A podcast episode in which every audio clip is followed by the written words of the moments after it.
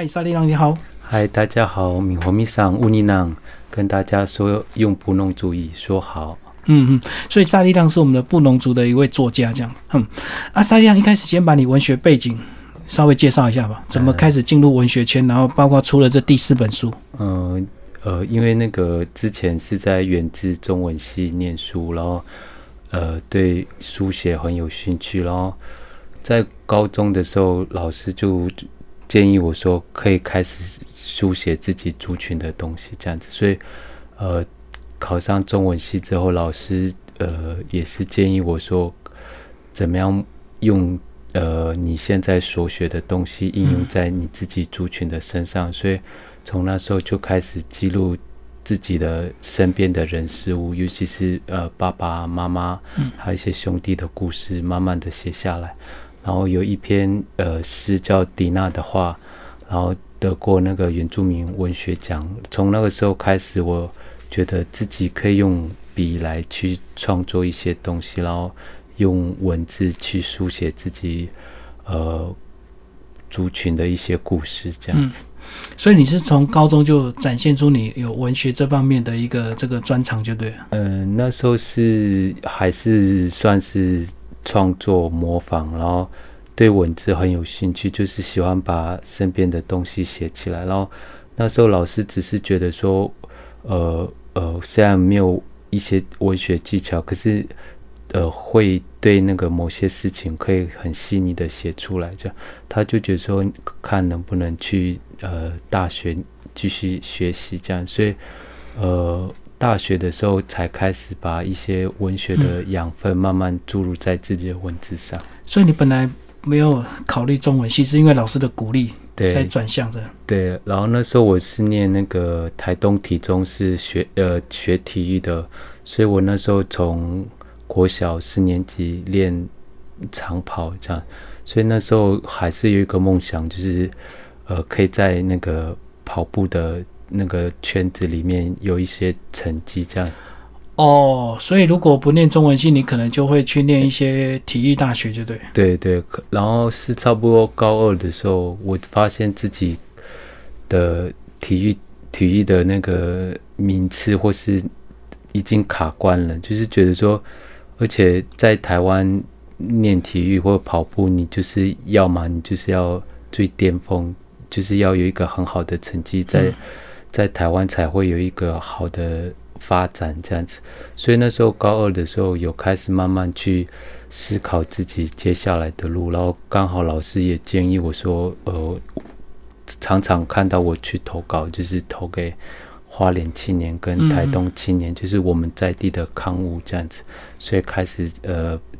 进入文字的一些世界里面。所以你是体中的老师推荐你去念中文系，对，哦，那他慧眼识英雄啊，他还知道说。呃，不是，反而不是鼓励你本来在练的这个跑步的专长。呃，对，那是一个普通班的老师，他是来我们班上教国文、讲中文的老师这样子。然后就是呃呃，而且他每年寒暑假都会给我书书单，叫我去看看这样子。可是这个帮你训练的这个教练怎么讲？那时候你说你要练中文的，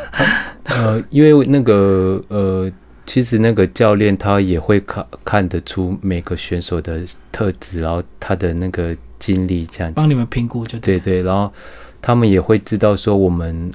呃高二的时候到高三可不会拿到那个体育的真丝啊或是什么之类，所以推荐名单对。然后所以那个教练他其实你只要呃在那个。训练的过程之中，你还是很负责的，把你的训练练出来。然后，因为我们的体重是早上念念一般的课程，然后下午是练体育，半天半天。对对。然后他知道我们不是每一个选手都可以走到呃体育这条路，可是你只要在这个三年内跟着自己的，就是我们就是体育学校嘛，你就是要。呃，跟着教练一起走，然后另外的兴趣，那就是你可以自己发展这样。所以教练还是要很衷心的给你们一些建议，就对。对。如果真的成绩上不去了，就还是要恢复到本来的升学的一个管道。就那些教练也会提供我们一些资讯，就比如说像原住民有会有一些呃师范学校的那个管道，这样他们其实都会有一些建议，他没有一定要你一定要走上那个体育这条路，这样。嗯嗯嗯，好，然后这个接下来念完这个呃原制的中文系之后，还有继续念硕士班到东华大学。对，呃，嗯，那时候是想说，因为都是在那个西部念书，呃，有整整四年这样子，然后我开始呃书写自己族群的东西的时候，开始就是说，呃，你可能只是用。怀怀想的方式，就是从西部怀想自己小时候，西部想东部，对对。然后其实你比较无法深入书写自己部落的东西，应该回部落写。对，嗯，因为你再怎么写，你可能只是怀想自己的妈妈，怀想小时候，然后你的生命经验好像缺了缺少了什么，然后就会想说，那呃，回到东部的学校看一看。看能不能呃有一些不一样的想法或是体验这样经验这样，然后把这些体验经验书写到自己的文字文学里面，所以就从那个呃远志大学，然后考上动画民族发展研究所，然后开始有一些比较呃学术的那个比较严谨的学术的学习这样，因为以前可能写中文系它。会有比较多那种呃浪漫的想象，或是呃浪漫的书写这样子，然后可是到了研究所之后，你开始就是想要去找寻自己部落的文化，还有就是有一个大哥把我带到山上，然后我开始知道呃每个山头每个呃溪流跟我们布农族的关系的时候，我开始把这些东西慢慢写在我的。那个文字里面，然后而且是比较有那个系系统性的去书写，这样，然后就完成我的硕士论文这样子。哦，所以你的硕士论文就是回过到你布农族的一些研究，就对。对，因为那时候两千年的时候，大哥第一次把我带去山上爬山的。对，然后我那时候以为只是纯粹的去山上这样子，然后就是带我走一走，就在一个山头里面，他。对着每一个山指出每一个山的布农族的名字，然后每一个山的呃由来，譬如说像泰鲁纳斯，它是竹子；马西山是呃太阳最慢照射的地方，这样。然后每个部落它跟我的关系，这可能是我阿公曾经居住过的地方，然后某个地名是呃战争发生过的地方，这样，然后才开始说这个。山这个流域就是拉库拉库区流域，是跟我很有呃相关性，而是而且是祖先曾经记住过，然后迁移的路线，所以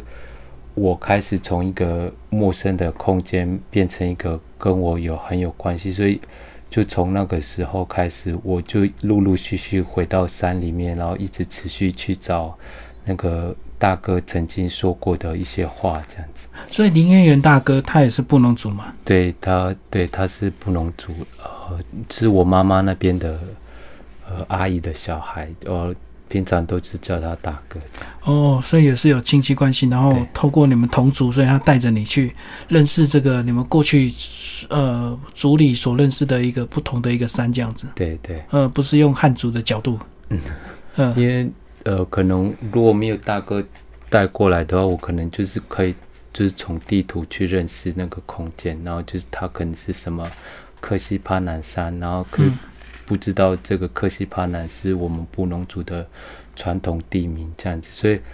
呃呃也也因为大哥其实那时候会是觉得他是呃无意的带我进去，可是其实他是就是希望年轻人可以回去看一看。哦，所以他是在做传承的工作。对对。只是那时候你不知道他在做这个事，就无形中在影响你。对。嗯，然后这本书分为三个架构，是不是稍微帮我们介绍一下？嗯，这三这三本书，第一篇是用背用头带背起一座座的山，这是我的那个第一篇的那个报道文学的得奖作品这样子。然后我是用那个头带 d i n a r i s 这个呃物品。连贯我的这篇文章，就是呃，这呃，在原住民不论是我自己的布农族里面，我们在背负一些那个重物的时候，都是用这个头带，对，然后它可以小到那个耕田啊，然后背一些玉米啊、芋头啊，都是用头带，然后到那个高山协作也用头带这个东西去背东西，然后可以背到呃呃。那个很高的山这样子，而且背带它的历史，就是对我们来说，口述来说是一个很很久远的东西。像从文献里面，清朝的照片啊，日本的照片就已经有看到族人用头带去背东西这样子。然后，而且在那个当代里面，呃的高山协作、高山向导里面。也也有一些平平地的朋友也开始做这些这这份工作，可是我们布农族人或是原住民还是持续的用背带去呃带客人带山友这样的，它很有一个很明显的一个组成族群象象征，这样一看到就知道那是原住民的。高山向导、高山协作这样子，所以本来这个背带的历史是大部分都是从山上把农作物收成背下山下换好东西再背回去，对不对？呃，它除了这个这个遗憾之外，它还有那个猎物的背负也是用这个。然后我们在盖房子的时候，呃，建材建建材就是石板，从西底要背背上去的时候，石板弄旁边弄弄几个。呃，凹洞，然后再用绳子绑起来之后，连接那个头带，它其实就可以把一个很重的石板背上来。所以从农作物盖房子交易，然后或是背小孩，都可以用得到头带这样。所以它就是一个头带的一个这个呃织品，再加一些竹篮这样子。对，然后就是呃头带是一个那个呃一个附件。就是呃，譬如说，它可能是背篓的附件，它可能是那个背架的附件。可是如果没有它，它整个东西背起来就不会背的那么顺，背的那么重。这样就是一个小小的东西，可是它可以呃让族人的背负能力或是背负技巧更更更好。这样，嗯，所以这个头戴背负这个，你你有没有研究出各族其实都有类似这样的一个？传统吗？对，这还是因为布农族都住比较高，所以他们比较需要。呃，其实原住民大部分都有这个背负的，那就是自带，就是头戴的那个呃物品这样子。只是我每个人的织法会不一样，然后再来是每个人的材料会不一样。有的人会用那个藤，像我们是用藤去做，然后有一些那个。泰雅族他们会用那个苎麻的线，然后去编织成头带这样子。嗯，然后现在慢慢因为那个技术，就是有的人就是要快速取得那个头带，所以藤编它需要很多的功法，你要去采收，你要去晒，你要剖剖面啊，剖剖剖成一条长长，然后它经过的时间会很漫长，然后所以有很多人现在就是用那个。打包袋，它就是一个塑胶的，它就可以省下很多前面的工作，它就直接进入织的那个哦，直接用打包袋去编就对对，这样比较快，对比较快，然后比较那个呃颜色编排会比较那个多样，然后会有很多彩色这样子，然后很多人就开始用打包袋去做那个头带这样，然后颜色又比较鲜艳，嗯，然后。对，就是比较亮一点。嗯嗯，然后在这个章节里面，你们有实际去走一遍，对不对？这个你们去八通关古道，呃，这是一个什么样的一个探查路线？你呢，把它实际的这个报道出来。嗯，这呃，就是我们有走过很多次，然后我们是呃揭露一一个其中一次，其中一次，然后我们是希望把那个清古道那个。清朝的清古道，把它找出来，因为那个呃拉库拉库西这条路是一个很重要的一个呃西区域，因为清朝的时候，他为了把西部的汉人移到东部，因为东部人比较少，所以吴光亮他就建造了青古道这条路线，然后呃我们就透过呃一些政府的案子，把这条路呃去探勘，希望把它找回呃重新呃 GPS，因为以前像杨南俊、徐徐如林老师他们都曾经走过一次，可是我们可能就要需要更精密的实际去 GPS 找。对对，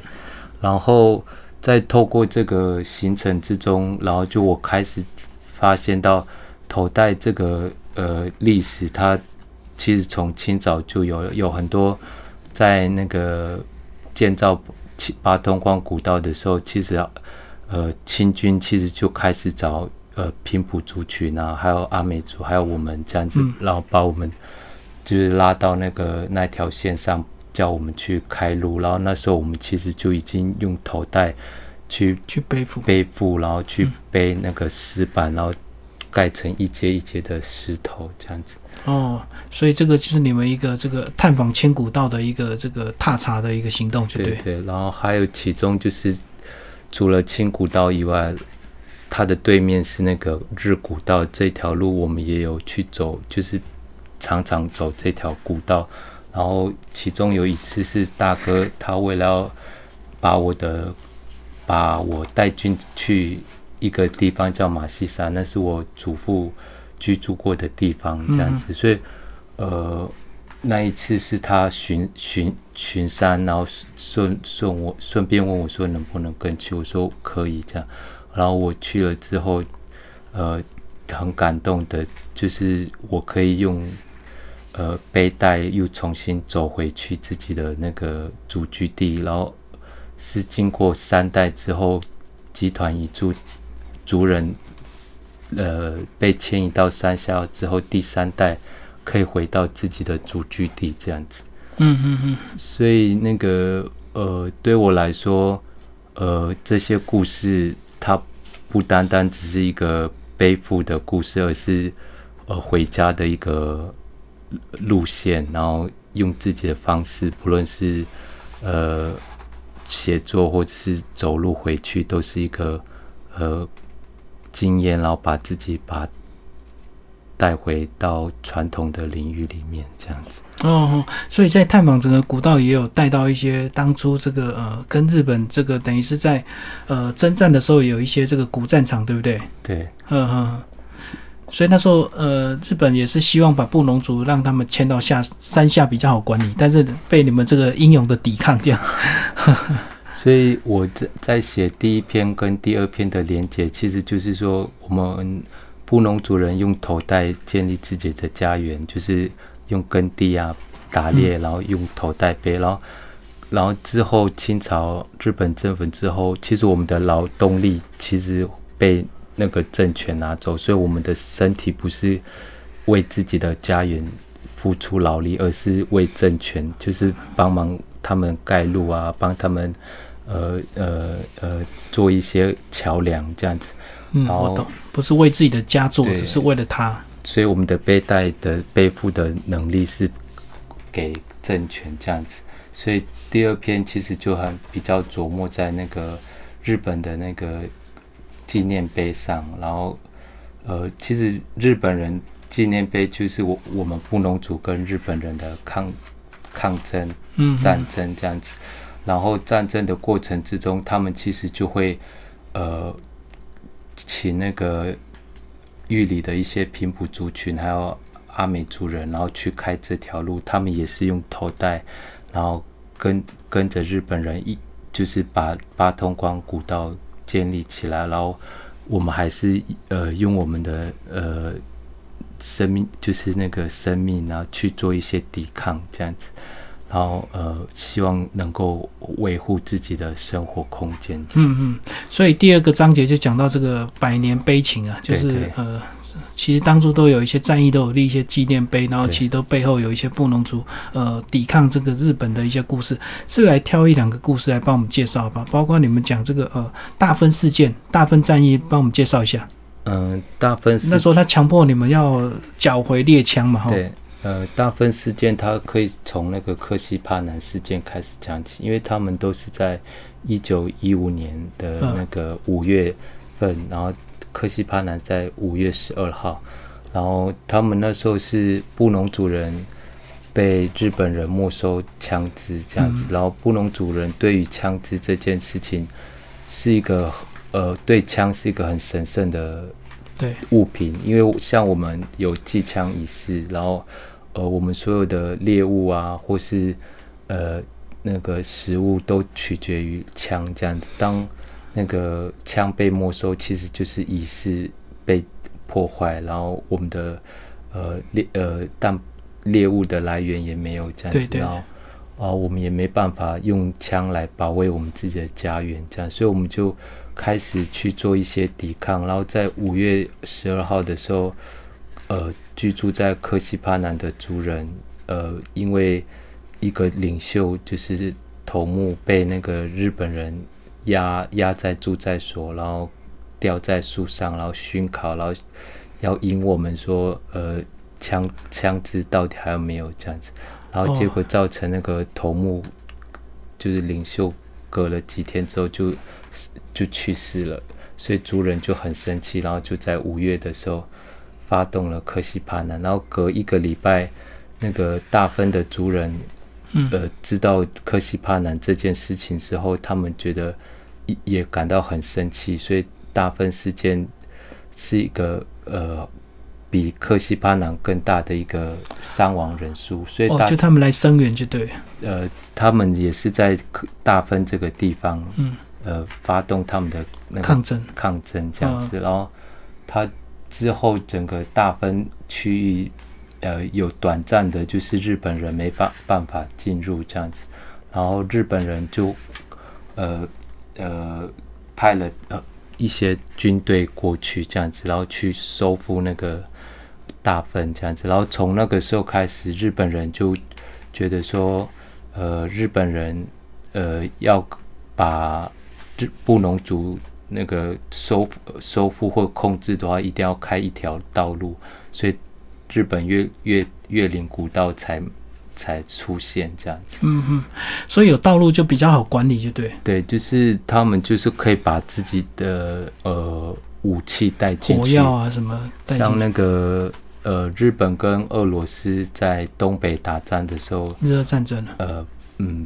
俄国输了嘛，然后日本就去那个把他们的武器都带回来，这样子，然后有有做大炮，就是沿着八通关越岭古道运上去，然后是运到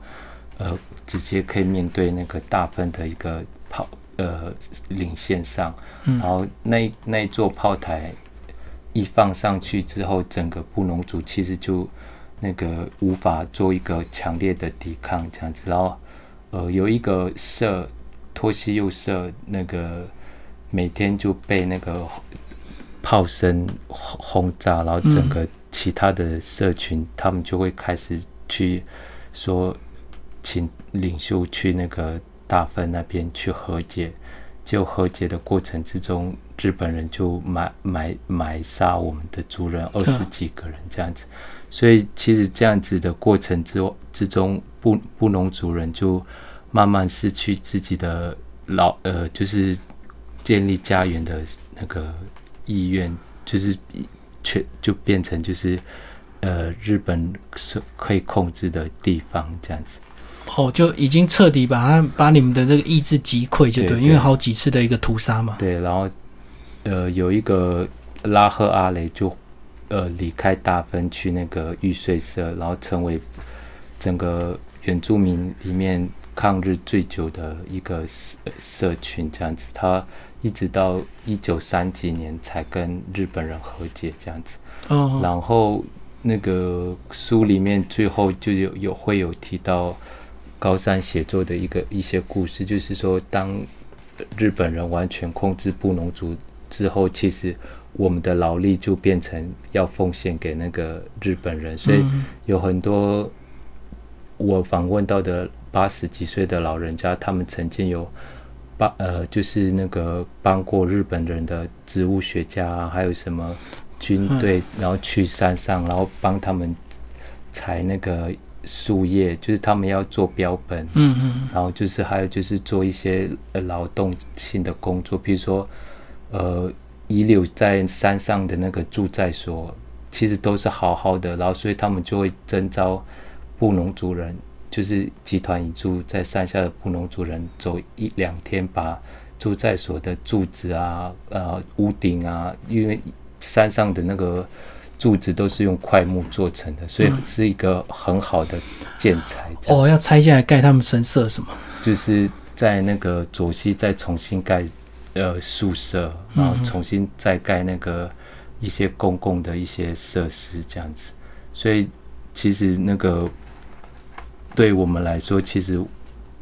日据时代、日本日治时代之后，就很多一些背负的劳力被日本人去叫我们去做。嗯嗯嗯，所以这个就是因为这个统治者的一个角度，所以变成他强迫你们背负一些东西。可是其实当初在这个日本这个对抗期，日本人还是很有技巧，对不对？他们会联合其他的族来攻打你们这样子。呃，好像那时候阿美族一些平埔族好像也是有被迫一定要参与哦。呃，那时候的战役他们是没有教那个阿美族平埔族，他们主要的还是请他们当做那个。呃，后勤就是背东西，对，当背工，然后当那个开凿路线的先锋，然后这样子，然后战争还是以那个呃日本的军队为主，所以主要是他们有现代的火炮，对对，然后有精致的武器这样子。嗯嗯，好，所以就讲到第三个部分类之路啊，来帮我们讲这个章节这样子。呃，类之路是呃从三年前的一个小小。一个案子，然后有呃文化局，他们想要在那个山上，就是修复一些呃家屋，然后他们是想弄呃历史我历史地景再现这样子，然后他们有透过我去问说有哪些可以去去重呃重现这样子，然后呃因为我对那个拉库拉库西是我从研究所开始去。呃，探讨的这样，我是觉得说，呃，嘉兴这个屋子家务是可以去做的这样子。可是，呃，这这又牵涉到很多问题，譬如说，呃，是哪一栋家屋，然后这栋家屋的家族愿不愿意去重修那个家屋这样子？然后，呃，在布农族的里面，那个家屋有很多禁忌，因为家屋我们死掉的时候会。往生的时候，其实都是埋在家屋里面下面。对，然后其实那个重建一个家屋，其实就是有点是动到坟墓的概念这样子。然后，所以我们在做这个的时候都很小心，我们就是会先去探查，然后去做填调，然后去找寻这栋家屋的主人，然后在做之后征询他们的同意，然后呃征询同意之后做一些仪式，然后尽量把一些。禁忌的东西能够呃透过仪式来排除掉这样子，然后呃家屋慢慢呃建立之后，呃里面在建造的过程之中，其实就要就是请很多部落的高山协作帮我们背一些建材，比如说石板，然后一些木木头这样子，因为当初那个那当当初那时候。林务局还没有允许我们可以在山上呃砍木头这样子，嗯，所以我们必须要从山下去背上去。背上去，这样一一步一步的建立那个房呃房子这样子那个家务，然后在这段过程之中，有很多人呃本本身他本人对自己的历史不了解，他以前可能只是背而已，然后可是在这个背的过程之中。大部分都是布农族的人，然后有一些长辈也是在在里面，然后在工作之中，他们也慢慢知道自己的历史，然后也也了解自己的家务的重建的方式，这样子。所以，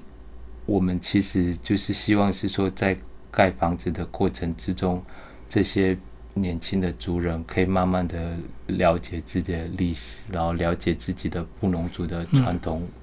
房子的盖法这样，可是当你们把一些行政流程都走完之后，才发现要真的要盖的时候不会盖，对不对？因为当初很多断层，因为本来是一代传一代嘛。可是后来当你们被强迫这个从山上移为平地之后，很多盖家屋那个石头堆叠的方式就发现不会了。嗯，对，就是哦会有这种情况发生，所以我们那时候在设计这个的时候，就会希望是说我们在山下先练习盖一栋房子，所以。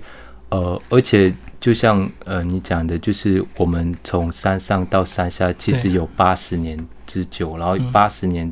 之中，其实呃老人家听到的房子的知识其实是口述的，他们那时候已经没有参与过盖房子这件事情。然后，呃，年轻人几乎就是完全没有看过石板屋，从完全就是可能从文化园区或是电视看得到。所以要怎么把一个我们完全已经遗失的东西，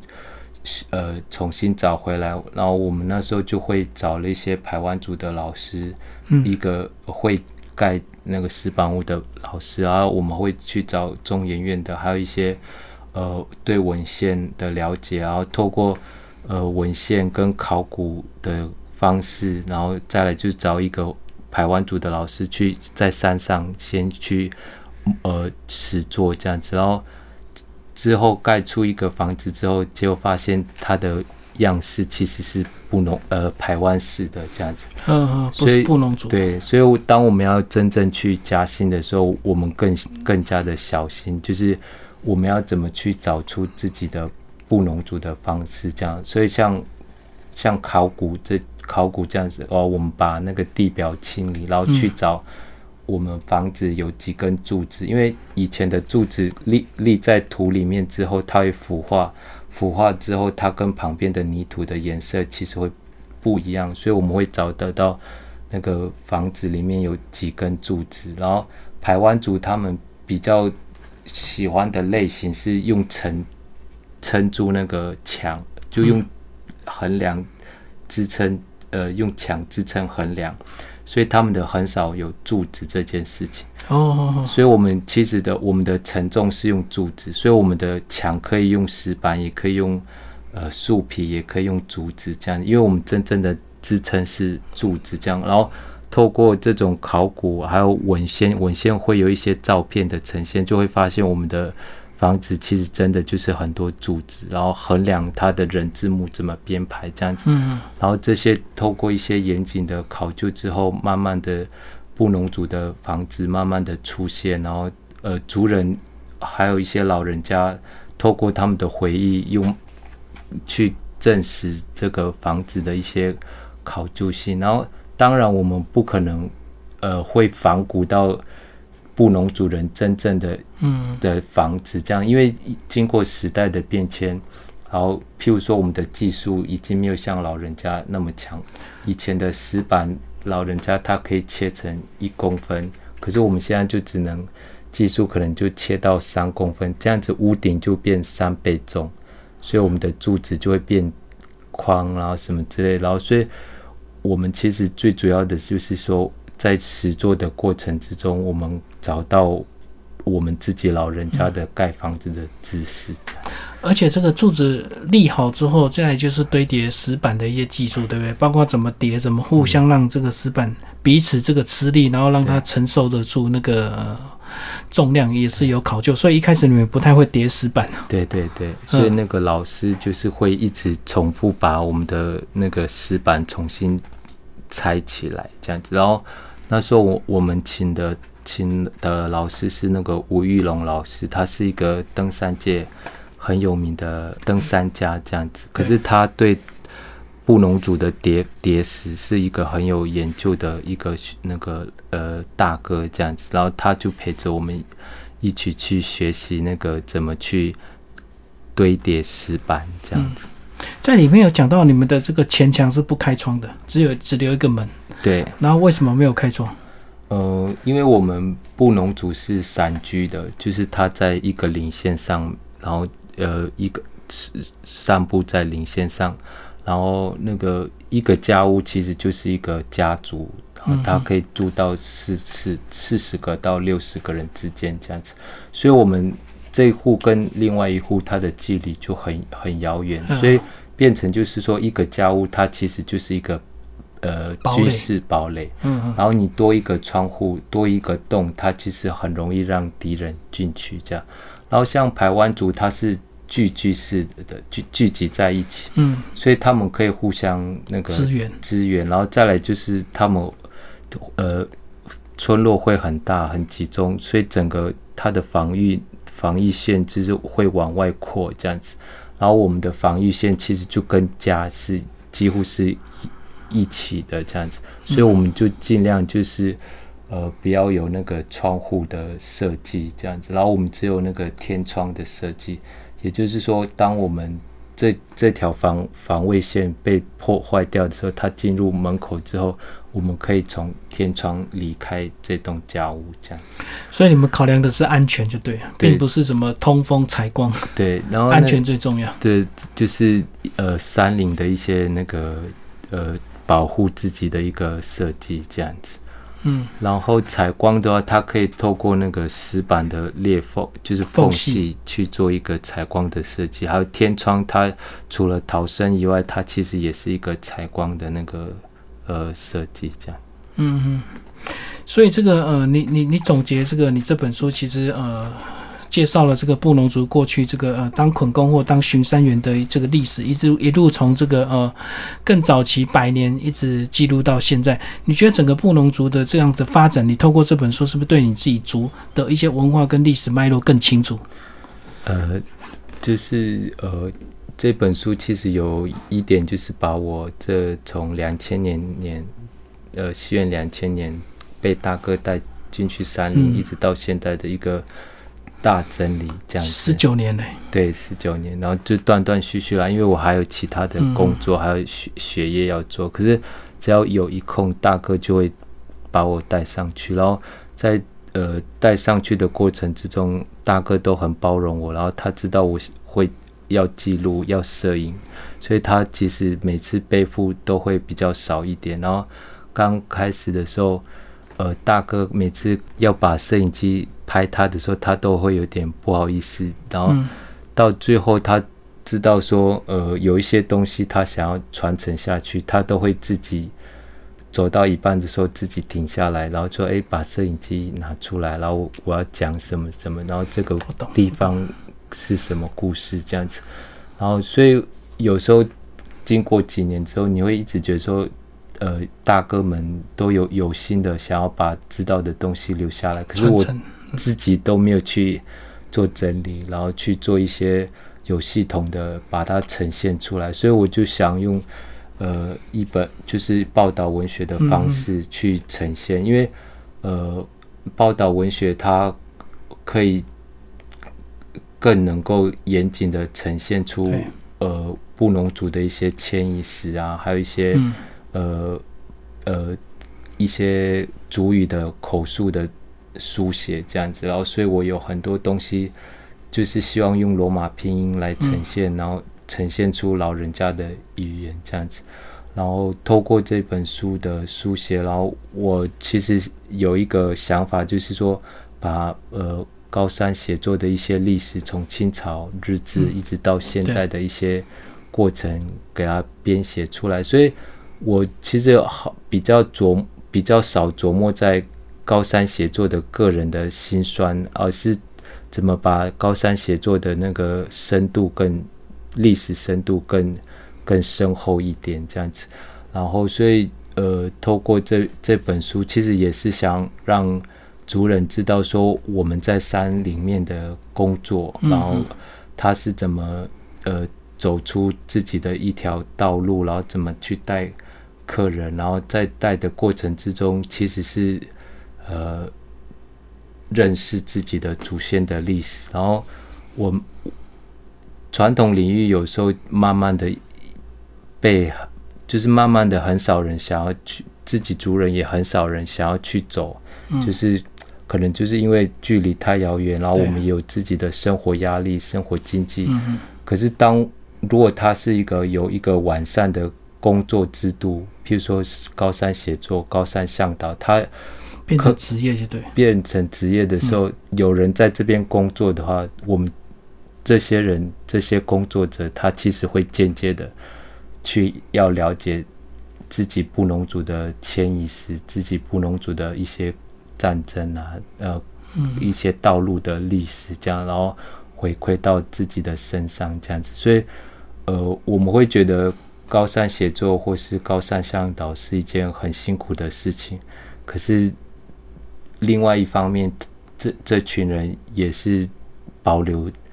布农族的高山文化的一一群人这样子。所以这本书等于是你过去十九年听到、看到、记录的一些，把它做一个总结，就对。对，这样总算没有亏欠你，你对大哥把你教导这么多。对，但你没有介绍大哥的工作，他就是巡山员嘛，国家公园的巡山员。对，他是呃，他以前是那个，他从很小的时候就跟着爸爸妈爸爸去那个山上打猎，他国小就。不喜欢去学校，可是他就喜欢跟着爸爸，所以他就有很多山林知识啊，还有那个狩猎知识，还有一些呃登山的技能，都都传承到他身上这样子。然后一个一个因缘机会，他进入了国家公园这样子，然后他把他身上的一些登山知识一直传承给那个我们这一辈，然后而且其实他也带了很多。团体去山上，然后这些团体因为他而那个完成他们的学术调查，比如说像那个呃房子啊，研究房子，研究青古道，还有最有名的就是研究黑熊这样子。然后这些透过大哥的一些知识，然后帮他们完成那个呃他们的工作这样子，然后呃。所以我也是希望，就是说，透过这这本书，让更多人知道，有很多的呃山友或是学术单位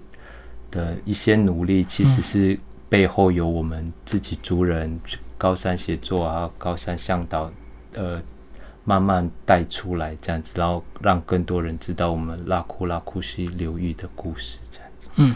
其实像你这样的一个工作，各族都应该有自己的年轻人去传承，对不对？因为每一族都有自己的一些故事跟遗迹这样子。嗯，然后我这本书它其实就是以那个卓西呃布农族的人，然后呃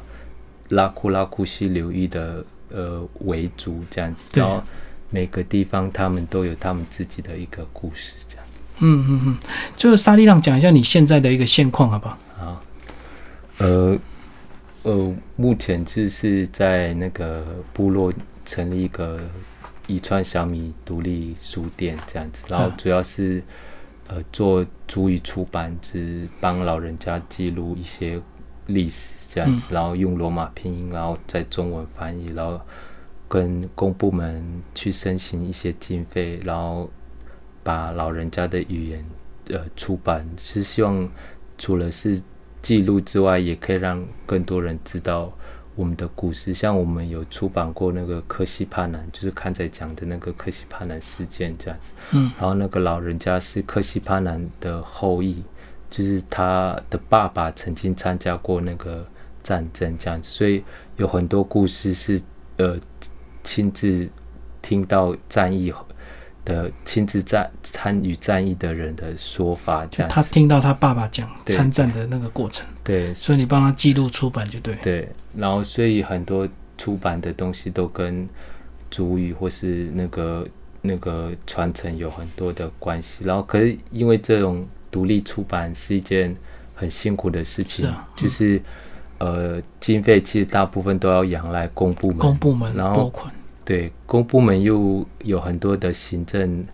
程序啊、核销啊那些，然后经费常常就是要做完你才可以拿到钱，所以要有一笔钱周转。对，然后所以我就刚好因缘机会，就是去了那个加密湖工作，然后就是当商务管理员，就是一个商务的呃，把山友安置在商务，然后做一些高山向导的。说明啊，还有是高山镇的一些宣导这样子，所以去住嘉明湖的山屋就会遇到你就对了。对，哦，你是在管理那个山屋。对，然后这份工作就是一个月就是在上面十天，然后他就会让我有一个稳定的薪水，然后十天那二十天就是自己的假期，就是可以做我自己想要做的事情，比如说写书啊，然后那个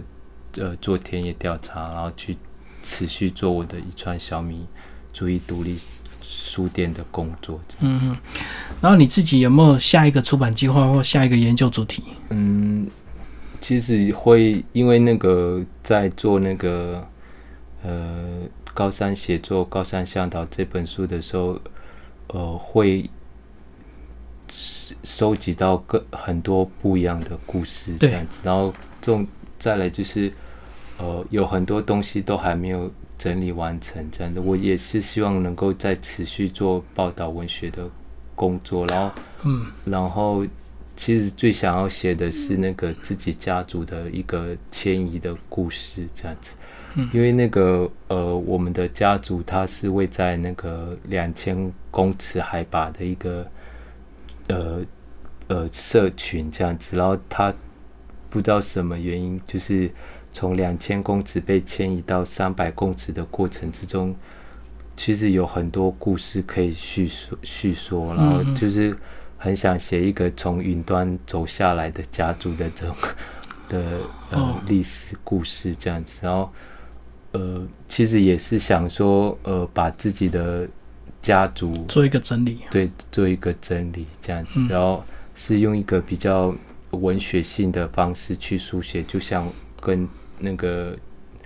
用头带背起一座座山一样，它有很多的历史考究啊，或或是。呃，文献这样子，可是这些文献历史考究硬硬的，然后怎么样把这种变比较柔。柔软这样子，所以就像我这这本书一样，对，用比较抒情的方式。对，嗯，最后沙利让讲一下，你当你听了这么多布农族的故事，包括在对日抗战一些战役，你现在以你现在的角度跟心情，你怎么来看待日本人那时候对你们的一些不管是呃政策或者是一些手段这样子？你个人放得下吗？嗯，我觉得，呃，呃，最重要的是要理解那那时候曾经发生过的一些事情。然后，可是因为我我们其实没有跟那个时代是已经有距离，对，所以对我来说，我比较想要保留的是那时候曾经发生过的一些事情，就是呃，去理解那时候到底发生了。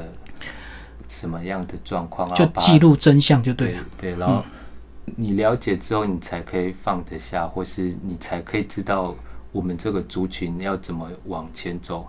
然后，呃，就像那个古道一样，它当时它可能是一个呃类之路，是被迁移的路线。可是当我们现在回头来看的时候，八通关越岭古道，它反而是我们现在最容易回去。足居居的一条路，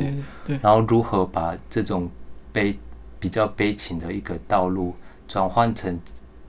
就是刺向我们呃心脏的一条道路，转换成一个我们可以控制这条路，好变成是说我们可以带我们的山友，我们带我们的一些朋友进去，然后去让他们了解，嗯，我们曾经发生过的一些事情，然后对于恨不恨那个。这件事情会不会会不会是有一些那呃不喜欢日本或什么之类？对我来说，它其实是一个呃想要知道曾经发生过的事情，然后那种比较情绪的那种比较就是没有那个想要去，所以个人情绪是不重要的，对，就是想想追求真相跟记录，对对，就是记录。祖先曾经发生过的一些事情，这样。嗯，可当你在讲述这些故事，或者是你可能会对你的族人小孩讲述这些故事，那些小孩反应也许会很真诚、很直接，对不对？那他一定会什么很讨厌啊，或者是怎么样？那你都怎么样来来引导他们的一些情绪？因为小孩并不是那么成熟嘛。嗯，是呃，所以有时候会跟他们去，呃，用比较简单的呃叙述，就是说这些东西。都是呃真真实实发生过的，然后呃我们不能因为这件事情，然后去去讨厌呃某个族群某个人，然后当这件事情过去之后，我们怎么对你不喜欢的人，然后做一个理解，或是做一个呃和解这样子，然后呃你不可能永远去呃。去讨厌那段历史，我就活在那个仇恨里面。对对，然后我们应该要走向前走，走出去。然后，而且他其实对我们来说，它已经是一个呃很遥远的故事，我们没有直接去碰触到。然后，它只是一个呃，让我们去知道说这件这些事情应该不能再重演，就是不能再有一些呃类似战争啊，或是一些那个呃仇恨在里面，在在其中这样子。可是我们可能就是要让小朋友理解到说，我们面对这些事情的时候，我们要有自己的那个布农族的呃是理布农族的观点去看，然后因为。整条路上都是那个纪念碑，都是日本人盖的，然后你会让其他游客知道，觉得说好像是我们去杀日本人这样子，是我们。可是如果你要用布农族的史观的时候，是日本人进入到我们的传统侵犯你们的对，然后因为这样子，我们才去做出草出草或者去呃射杀日本人这样子，然后所以我们要让小朋友去理解呃他的那个。呃，脉络在哪里？然后呃，并不是说呃呃日本人绝对的那个坏，然后布农族是呃比较呃悲情啊或什么这样，而是说在这段历史之中，我们也有走出我们自己应用的地方，这样子。嗯，好，今天非常谢谢我们的作者沙利浪为大家介绍他的新书《用头带背起一座座山》，呃，向导背公与巡山员的故事，践行文化出版。好，谢谢。